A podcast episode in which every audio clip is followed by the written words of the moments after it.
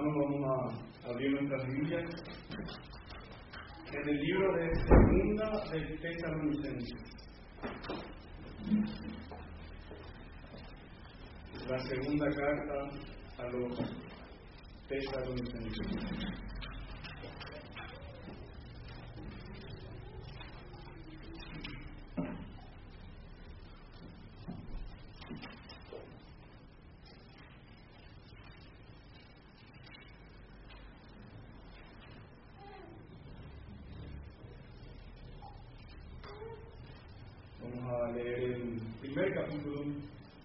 desde el versículo 6 al 10, que será el texto que vamos a estar tratando en esta, esta tarde. Dice así en 2 Tesalonicenses, capítulo 1, versículo 6 al 10. Porque es justo delante de Dios pagar con tribulación a los que os atribulan, y a vosotros que sois atribulados, daros reposo con nosotros cuando se manifieste el Señor Jesús desde el cielo con los ángeles de su poder. En llama de fuego para dar retribución a los que no conocieron a Dios ni obedecen al Evangelio de nuestro Señor Jesucristo, los cuales sufrirán pena de eterna perdición, excluidos de la presencia del Señor y de la gloria de su poder. Cuando vengan aquel día para ser glorificados sus santos y ser admirados en todos los que creyeron por cuanto nuestro testimonio ha sido creído entre vosotros. El Señor bendiga su palabra. Básicamente vamos a tratar de dividir este texto en dos partes. Primeramente vamos a identificar los grupos a los que se trata en ellos, en estos versículos, y el fin que espera cada uno de estos grupos. Por eso el título del sermón lo puse como tribulación para los que atribulan, reposo para los atribulados. Y en primer lugar vamos a ver quiénes son los que atribulan y quiénes son los atribulados. Y luego vamos a ver qué fin les espera a los que atribulan y qué fin les espera a aquellos que son atribulados. Atribulados, un sinónimo de esta palabra es perseguidos. Atribular, perseguir. Los que atribulan son los que persiguen, los atribulados son aquellos que son perseguidos. Vamos entonces a nuestro primer punto. Y a medida que vamos avanzando, vamos a ir viendo el contexto de esta carta y dando luz sobre su contexto. ¿Quiénes son los que atribulan? Vamos a analizar primero a quiénes Pablo se refiere cuando dice los que atribulan. El apóstol está escribiendo a la iglesia de Tesalónica, ya es su segunda carta a esta iglesia, y él demuestra en los primeros versículos su gozo por saber cómo ellos están perseverando en la fe y cómo con paciencia ellos resisten las tribulaciones, las persecuciones, las pruebas a las que están, están enfrentando. Y Pablo les consuela a ellos diciendo que es necesario que pasen estas pruebas. Es un poco lo que Hebreos también dice, que es necesario que a través de diversas pruebas entremos al reino de Dios. Y en esto es lo que le dice Pablo. Es necesario que pasen por estas pruebas a fin de que ustedes sean tenidos por dignos de, de entrar, de ser parte del reino de Dios. También les dice que el Señor es justo y Él va a pagar con tribulación a aquellos que le están persiguiendo. Entonces estos perseguidores son aquellos que atribulan a la iglesia. Y el mismo texto, de manera expresa, nos da por lo menos dos características de, este grupo. Y esto lo tenemos en el versículo 8, cuando dice que Dios dará retribución a los que no conocieron a Dios y ni obedecieron al Evangelio de nuestro Señor Jesucristo. Entonces, dos cosas. Los que atribulan son aquellos que no conocen a Dios. Estos hombres no conocen, no, no conocen a Dios, no tienen una relación personal con Dios a través de Cristo. En Juan 15, Jesús advirtió claramente a sus discípulos que el mundo los va a aborrecer, que el mundo aborrecería a los creyentes, a los seguidores de Cristo. Les expulsarían de las sinagogas e incluso los matarían pensando que con ellos están dando un servicio a Dios. Gente que persigue a la iglesia, incluso busca matarlos, pensando que haciendo eso están rindiendo culto, servicio a Dios. Y el Señor dijo, ya en Juan 16, que esto lo harán porque, porque no conocen al Padre, ni a mí. Eso en varias dijo, por no me recibieron a mí, tampoco reciben al Padre. Si a mí no me han visto, tampoco han visto al Padre. Pero el que me ha visto, ha visto al Padre, dijo, dijo Jesús. Y aquí tenemos que poner una nota importante, porque, esto, porque los hombres, incluso ellos pueden manifestar, rendir servicio a Dios, ellos pueden profesar, conocer, creer en Dios, pero tristemente es solamente una confesión de labios porque ellos con sus hechos lo están negando.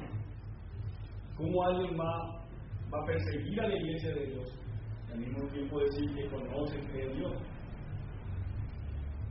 Y el pecado de esta persona no está solamente en el hecho de perseguir a la iglesia, sino que se manifiesta justamente en esto, en que ellos viven vidas totalmente ajenas a la voluntad de Dios. En esto se manifiesta que en realidad no conocen a Dios. Ellos se complacen en la injusticia, se complacen en el pecado, son amadores de los deleites terrenales. Se manifiesta que no conocen a Dios en, su amor por la vanagloria de este mundo, en su amor por los deseos de la carne, los deseos pecaminosos, en su amor por, por, por los deseos de, todo aquello que ven. El no creyente anda en sus pasiones, se complace en pecar, y no solamente esto, sino que también, dice Pablo en Romanos, se complace con aquellos que pecan. Ellos aman la mentira, aman el adulterio, blasfeman el nombre de Dios. En sus vidas no hay ninguna batalla contra el pecado, tampoco hay una búsqueda de santidad. Y esta es la marca de un hombre de, Dios. Un hombre que conoce a Dios, aborrece el pecado y busca la santidad. Por tanto, si no hay este fruto en su vida, la persona incluso puede dar gracias a Dios todos los días y decir que da gracias a Dios todos los días. Puede decir que va cada domingo a la iglesia. Puede decir que cumple con los rituales de la religión. Pero si en su vida no hay aborrecimiento del pecado y no hay búsqueda de santidad, en realidad no conoce a Dios. Luego se dice de ellos que no obedecen al Evangelio. Estos hombres no obedecen a la buena noticia de que Cristo murió por los pecadores. Este es el Evangelio. Pero, ¿en qué sentido el Evangelio debe obedecerse? ¿Acaso no, es, no hay que creerlo? ¿Acaso no hay que creer el Evangelio? Sí, el Evangelio debe creerse, pero texto ya obedecen al Evangelio. El mensaje de Cristo es arrepiéntanse de sus pecados y crean en el Evangelio. Es un mandato que tiene que obedecerse. El que no se arrepiente de sus pecados no está obedeciendo. El arrepentimiento implica ese aborrecimiento por el pecado y una, una disposición genuina a buscar la santidad de, a la santidad, la, vida piadosa. Es un cambio de rumbo, es dar la espalda al pecado y mirar hacia Cristo. Uno puede seguir corriendo hacia el pecado y hacia todos los deleites del mundo, confesando, diciendo creer en Cristo. Pero esta es una fe muerta, porque es una fe que no obra. Si nuestra fe no nos mueve a obedecer la voluntad de Dios, entonces no es una fe genuina. Y muchos intelectuales entran en conflicto con esto, cuando se les dice, tu fe sin obras está muerta. Ellos dicen, pero eso es salvación por obras, yo solo debo creer. Sí, deben ejercer fe, pero la fe genuina no se confiesa solo con los labios, sino con el corazón. Que confesar que Jesús es el Cristo y creyere en su corazón, dice la palabra.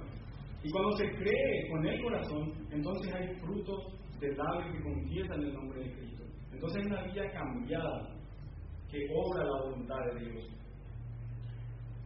Y hay muchos que incluso hasta ni siquiera quieren tocar el libro de Santiago cuando encuentran textos como, ¿más quieres saber, hombre vano, que la fe sin obras es muerta? ¿No fue justificado por las obras Abraham, nuestro padre, cuando ofreció a su hijo Isaac sobre el altar? Y no saben qué contestar, porque dicen, no, la, la justicia no es por las obras, es por la fe. Pero de ninguna manera este texto contradice esa, esa enseñanza de que la justificación es por la fe. Lo único que está demostrando este, este texto es que Abraham, la fe de Abraham se demostró era genuina en que obedeció la voluntad de Dios, en que hizo aquello que el Padre le estaba pidiendo. Entonces el no creyente no obedece al Evangelio, no lo obedece. Algunos expresamente dicen no creer en Cristo y otros que lo confiesan con los labios, tristemente con sus obras muestran totalmente lo contrario. Entonces, estas son dos características de este grupo. Ahora decimos, sí, pero hay muchas personas, conocemos no creyentes, que no conocen a Dios, no obedecen al Evangelio, pero ellos no persiguen a la iglesia, ellos no, ellos no atribulan, decimos. Es cierto, no todos manifiestan esta hostilidad, pero desde aquel tiempo en que Pablo está escribiendo, tampoco todos los no creyentes lo hacían.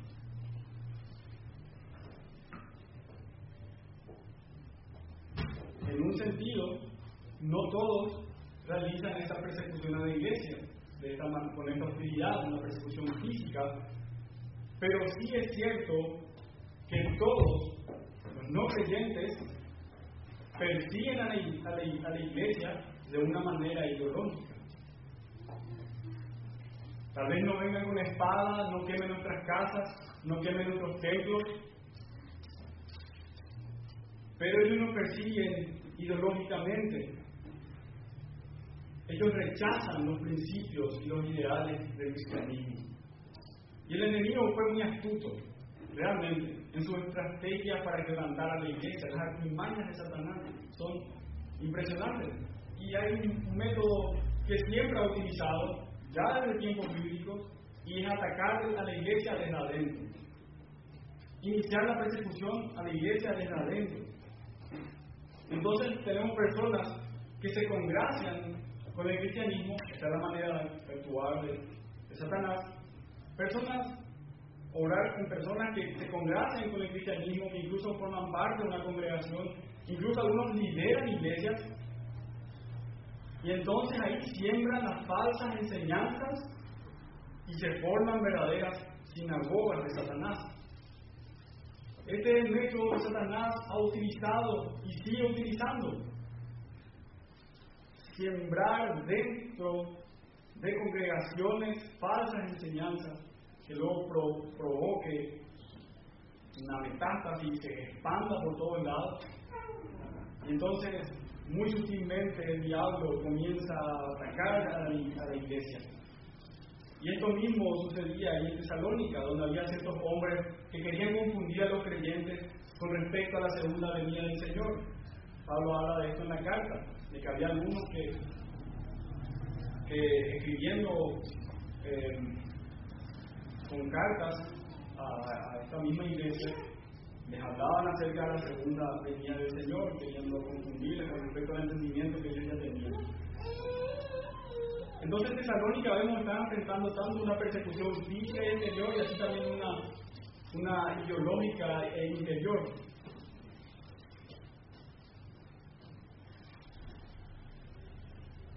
Entonces los no creyentes atribulan a la iglesia en el sentido de que van en contra de los principios bíblicos, de los principios del cristianismo, de la santidad, van en contra de la Biblia, van en contra del Dios de la Biblia, van en contra del Cristo de la Biblia. Entonces vemos a personas que confiesan a Dios, que confiesan a Cristo, pero cuando nos hablan acerca de su Dios, acerca de su Cristo, nos parece muy extraño, porque no parece ser al que nosotros conocemos en la Biblia. Y cuando nosotros empezamos a mostrar al Dios de la Biblia, a un Dios justo, a un Dios que está aislado contra el impío, comenzamos a mostrar a un Cristo que es totalmente absoluto, que no es nada relativo. Cuando empezamos a mostrar la santidad que exige la Biblia del creyente, cuando empezamos a mostrar que la Biblia manda al creyente abstenerse de toda clase de mal, apartarse del mundo, no ser amigo del mundo, entonces comienzan a mirar de manera extraña. Y realmente a ellos les empieza a parecer una cosa extraña ver que nosotros no corremos con ellos la misma carrera. El mundo siempre va a aborrecer la iglesia. El mundo siempre va a atribular a la iglesia. Entonces, estas son las características y este es el grupo de aquellos que atribulan. Vamos a ver ahora quiénes son los atribulados. Que ya veníamos diciendo, los atribulados son los creyentes. Son aquellos que han creído el Evangelio, aquellos que obedecen al Evangelio, aquellos que perseveran en fe y paciencia ante esta tribulación.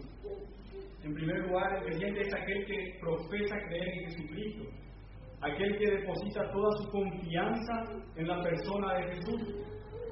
Y no es una mera profesión, sino que él también obedece al Evangelio. Entonces, en segundo lugar, esta persona se ha arrepentido de sus pecados, los aborrece y ahora enfrenta una lucha tenaz contra su carne, el mundo y Satanás. Y tercero, el creyente es aquel que persevera en fe y paciencia. Vemos que Pablo escribiendo en esta carta decía hace rato que estaba que escribía gozoso, manifestando su gozo, alabando a esta iglesia por la paciencia y la fe con la que estos hermanos soportaban las pruebas. Y este es un fruto de la salvación. Aquellos que han sido salvos perseveran en la fe, a pesar de las tribulaciones, a pesar de las dificultades, a pesar de las persecuciones, a pesar de tener todo el mundo en su contra. El creyente tiene que tener siempre esta actitud correcta ante el sufrimiento. Una vida volcada completamente hacia el reino de Dios nos va a dar esto. Tener esa mirada puesta en las cosas arriba y no en las de la tierra. No buscar la comunidad, la realización o la felicidad personal, sino vivir para la gloria de Dios. Vivir buscando glorificar a Dios y buscando el cumplimiento de los propósitos de Dios y su voluntad. Y así es como vivían los creyentes en Tesalónica. Ellos no se lamentaban por las persecuciones que estaban pasando. Ellos no vivían frustrados por no encontrar explicaciones a eso. Al contrario, ellos entendían que por medio de estas tribulaciones el Señor les estaba forjando y que ellos eran una demostración que, que, estas pruebas, estas persecuciones eran una demostración clara de que Dios estaba con ellos y no lo contrario, no que los había abandonado, sino que su presencia los acompañaba. La fe de los tesalonicenses se mostraba entonces en esto, que era genuina, porque ellos dejaron todo por seguir a Cristo, estaban dispuestos a sufrir por la causa de Dios y su reino. Y esto es lo que Jesús dijo. El que no toma su cruz y se niega a sí mismo no puede ser mi discípulo. No puede ser mi discípulo. Así debe ser la fe de todo creyente. Una fe que se vuelca completamente en los brazos de Dios. que deposita toda su confianza en Cristo y ya no busca su voluntad, ya no busca cumplir sus deseos, satisfacer sus deleites, sino que busca vivir conforme a la voluntad de Dios. Entonces tenemos identificados a los dos grupos, los que atribulan y los que son atribulados. Y veamos entonces el segundo punto, que trata acerca del fin que les espera a aquellos que atribulan y el fin que les espera a aquellos que son atribulados. Los que atribulan, dice, recibirán tribulación, porque es justo delante de Dios pagar con tribulación a los que atribulan. A los que atribulan. Dice en el versículo de 8 que Jesús vendrá con los ángeles de su poder en llama de fuego para dar retribución a los que no conocieron a Dios ni obedecen al Evangelio de nuestro Señor Jesucristo, los cuales sufrirán pena de eterna perdición, excluidos de la presencia del Señor y de la gloria de su poder.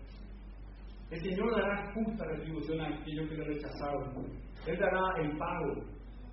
Y el pago para los pecadores que no se arrepintieron es el castigo pleno. Esta es la tribulación que viene sobre aquellos que niegan a Cristo, sobre aquellos que no se arrepienten y no creen en Él. La condenación eterna. Jesús mismo vendrá en llama de fuego, es decir, con juicio, para retribuir a cada uno según su obra. Entonces los no creyentes recibirán pena de eterna perdición. En Mateo 25, verso 46 dice que los que no obedecieron al Evangelio irán al castigo eterno. Este es el infierno. Es un castigo eterno porque dura para siempre, no tiene final y no es reversible. Es decir, que una vez en el infierno no se puede salir y es un castigo de perdición, porque es destrucción y ruina. No es una aniquilación, no es que dejamos de existir. Esa sería una esperanza para los no creyentes, decirle que van a dejar de existir, que van a ser aniquilados. Muchos de ellos piensan así. Pero no es la enseñanza bíblica con respecto al al castigo que traerá el Señor. La Biblia dice que es un sufrimiento eterno. Que aquellos que estarán, están ahí van a desear morir, pero no van a morir. Van a sufrir, pero ya no. Ya estarán muertos y sufrirán muertos en el infierno. Realmente no podemos imaginarnos mencionar el sufrimiento que, se experimenta en el infierno.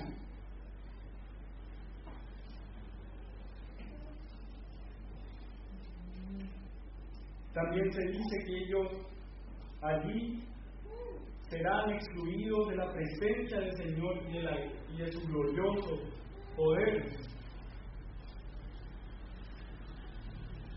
Los que atribulan, los no creyentes, serán incluidos la presencia del Señor, ellos experimentarán una ausencia completa de Dios y de su gloria.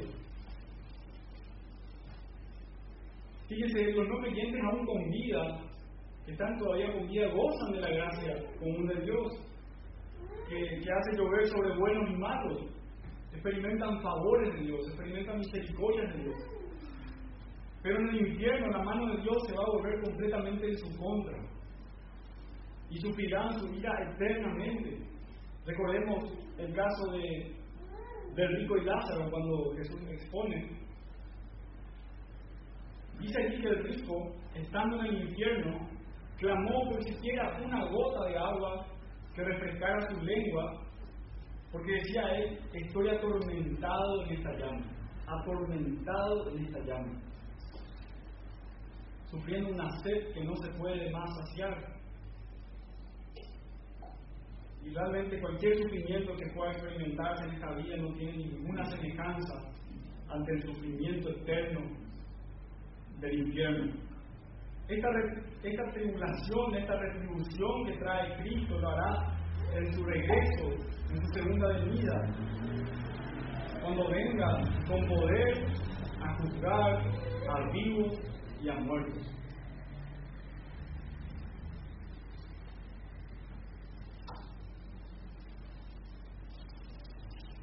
¿Y cuál es el fin que espera, que les espera a aquellos que creen en Cristo, a los atribulados? ¿Cuál es el fin que espera, que le espera la iglesia? Dice el texto que recibirán reposo. En el versículo 7 dice, y vosotros, a vosotros que sois atribulados, daros reposo con nosotros. Recordemos que en Hebreos 4, versículo 9 dice, por tanto queda un reposo para el pueblo de Dios. Vemos firmemente que el Señor tiene un lugar preparado para todos aquellos que creen en Él. Cielo es un lugar de reposo para los hijos de Dios. Allí gozarán el eterno descanso. Ya no habrá llanto ni dolor, sino que Dios va a enjugar toda lágrima. En Apocalipsis 21, versículo 3 al 4 dice, y oí una voz, y oí una gran voz del cielo que decía, He aquí el tabernáculo de Dios con los hombres, y Él morará con ellos, y ellos serán su pueblo, y Dios mismo estará con ellos como su Dios. Y jugará Dios toda lágrima de los ojos de ellos, y ya no habrá muerte, ni habrá más llanto, ni clamor, ni dolor, porque las primeras cosas pasaron. Allí se va a acabar las batallas contra nuestros enemigos, contra la carne, contra el pecado, contra Satanás. Será un verdadero reposo. Y este es el reposo. Este es el lugar de reposo que Cristo nos prometió en Juan 14, 2 al 3, cuando dijo, en la casa de mi Padre muchas moradas hay. Si así no fuera, yo, lo, yo lo hubiera dicho. Voy pues a preparar lugar para vosotros, y si me pueden preparar el lugar, vendré otra vez y os tomaré a mí mismo para que donde estoy, yo estoy, vosotros también estéis. El Señor Jesús nos prepara un lugar de reposo eterno.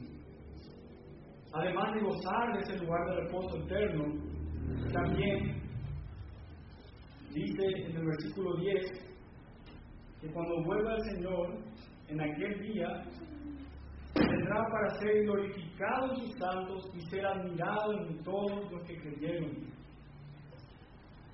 También los, no creyentes, la iglesia, podrán mirar por la eternidad a su Salvador, podrá verlo cara a cara. Además de recibir un lugar de reposo, vamos a estar eternamente en la presencia del Señor. Vamos a poder admirarlo para siempre. Pablo decía, ahora vemos por espejo puramente, mas entonces veremos cara a cara. Ahora conozco en parte, pero entonces conoceré como fui conocido. La iglesia hoy clama por la venida del Señor Jesús diciendo, ven Señor Jesús. Y el Señor promete su, venida diciendo, ciertamente vengo en breve. La iglesia espera y ama esta venida, la venida de su Salvador. Por la eternidad podremos disfrutar y admirar el rostro de quien hizo nuestras almas redimir y servirnos. No habrá allí más noche y no tiene necesidad de luz de lámpara ni de luz del sol, porque Dios el Señor los iluminará y reinarán por los siglos de los siglos, dice en Apocalipsis 22, 5. Y no solamente lo vamos a mirar, sino que también lo vamos a alabar y glorificar. Cristo será glorificado en sus santos. Vamos a pasar la eternidad rindiendo alabanza al Señor. Él será glorificado eternamente por los suyos.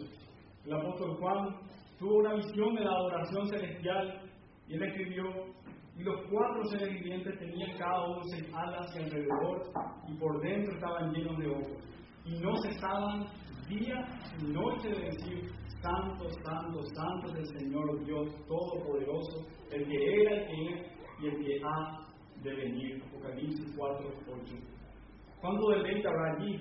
En donde adoraremos al Señor sin pecado, en donde podemos ver a quien adoramos sentado en trono, Hoy le amamos, creemos en Él, aún sin haberle visto, pero entonces lo veremos.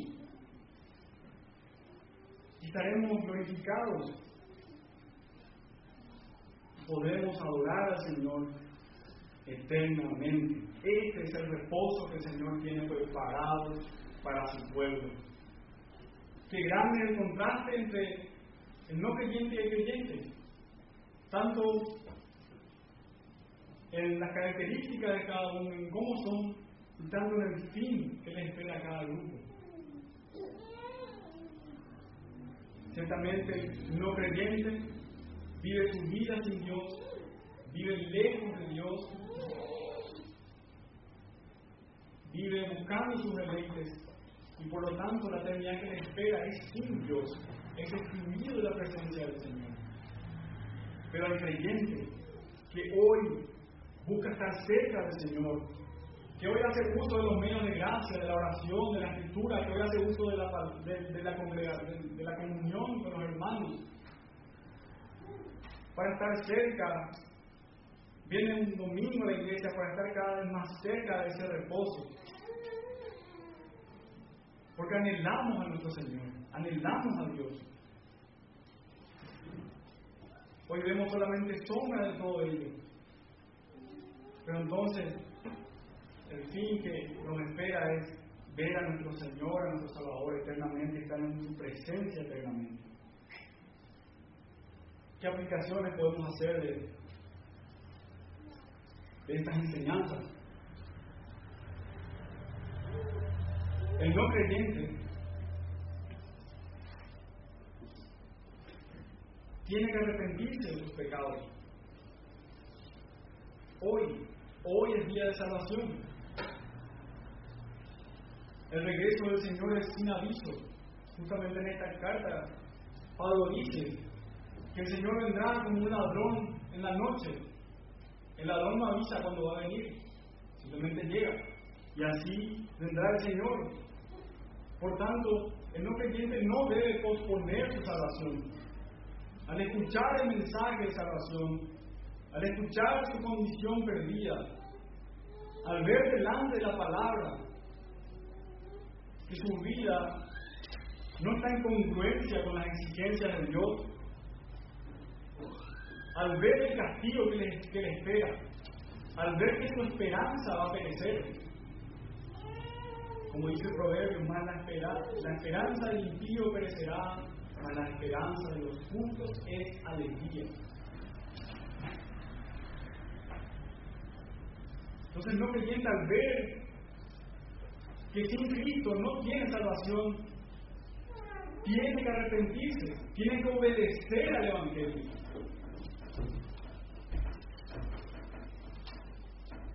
El Señor dice que aquel que a Él viene, Él no le echa fuera.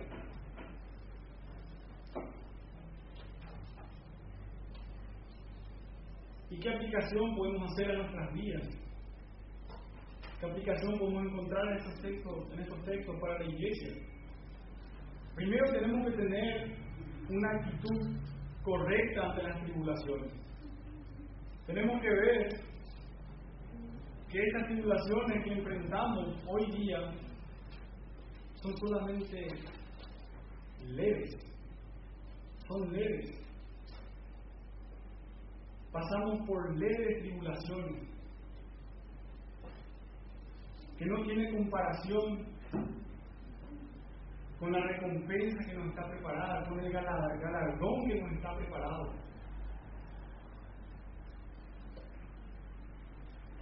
Tenemos que vivir entendiendo que estamos bajo la voluntad de Dios. Y si hoy enfrentamos dificultades, si hoy enfrentamos sufrimientos, es porque el Señor así lo permite y lo permite con un propósito.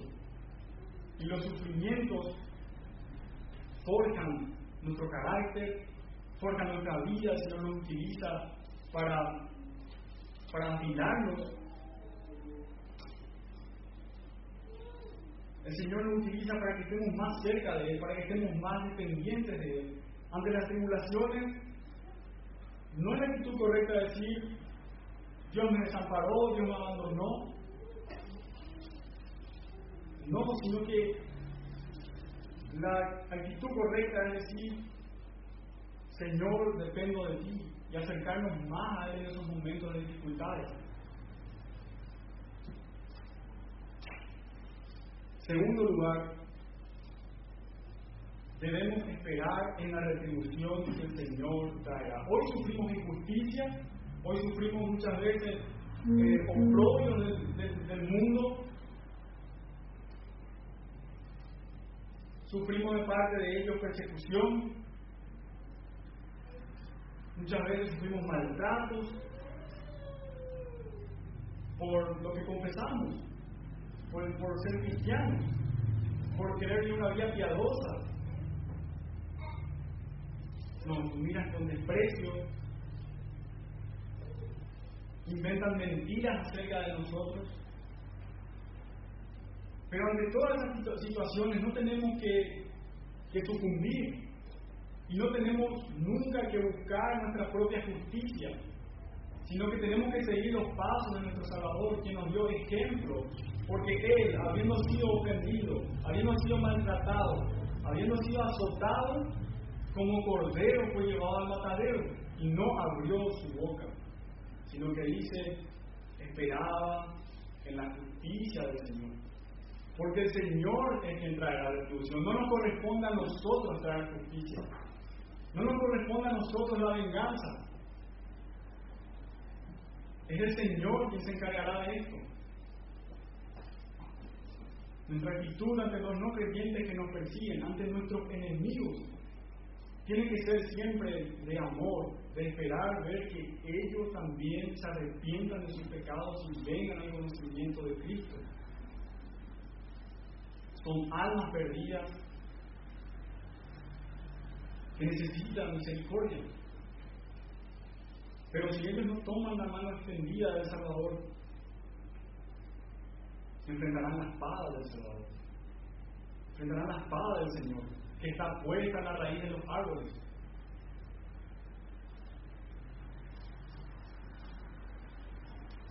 Así que esperemos en la justicia de nuestro Señor. Y por último, tenemos que encontrar consuelo y ánimo en la promesa que nos está dando.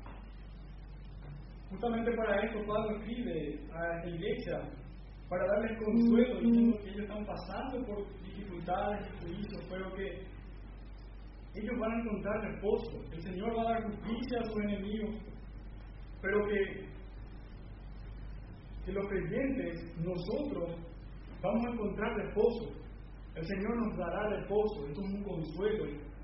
Tiene que darnos ánimo, tiene que darnos esperanza en saber que esta leve tribulación momentánea tiene un final.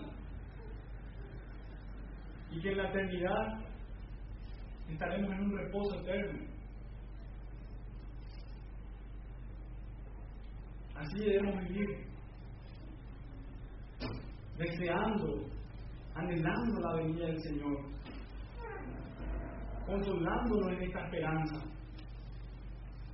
en estaremos en la presencia del Señor eternamente y en que Él va a enjugar nuestras lágrimas. Y cuánto gozo realmente habrá con Cristo. Realmente hoy no podemos expresarlo con palabras, pero entonces, cuando estemos en su presencia, Vamos a experimentar todas estas promesas que el Señor nos hace. Vamos a orar, hermanos. Padre nuestro, Dios Todopoderoso, te damos gracias por tu bendita palabra. Señor, que esperanza, que consuelo hallamos en ella. Gracias, Padre, porque tú nos prometes un reposo eterno, nos prometes una salvación eterna, no en nuestros méritos, no en nuestras, no en nuestras fuerzas, sino una salvación comprada por Cristo, una salvación segura que Cristo la adquirió para nosotros. Padre, gracias te damos por esto. Te pedimos, Señor, misericordia ante nuestros amigos, familiares, vecinos que no te conocen. Señor, obra sus vidas. Te rogamos, Señor, que traigas arrepentimiento y fe en ellos. Y también, Padre, descansando en tu soberanía, sabiendo que todos los tuyos, todos aquellos a quienes escogiste y predestinaste desde antes de la fundación del mundo vendrán a salvación. Y aquellos, Señor, a quien has preparado para destrucción, serán castigados. Nosotros, Señor, alabamos tu justicia. Señor, que tu palabra encuentre cabida en nuestro corazón y que seamos reconfortados por ella día a día. En ti descansamos y te damos la gloria en el nombre de Jesús, nuestro Señor y Salvador. Amén.